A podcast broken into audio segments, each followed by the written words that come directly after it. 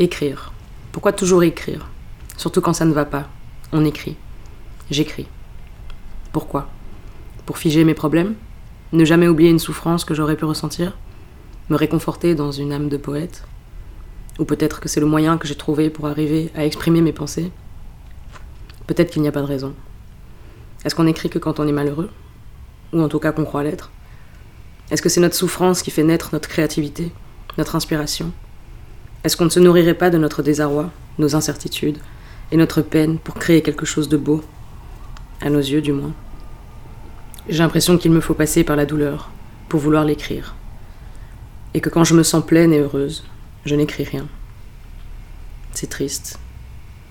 Mais du coup, ça m'a permis d'écrire.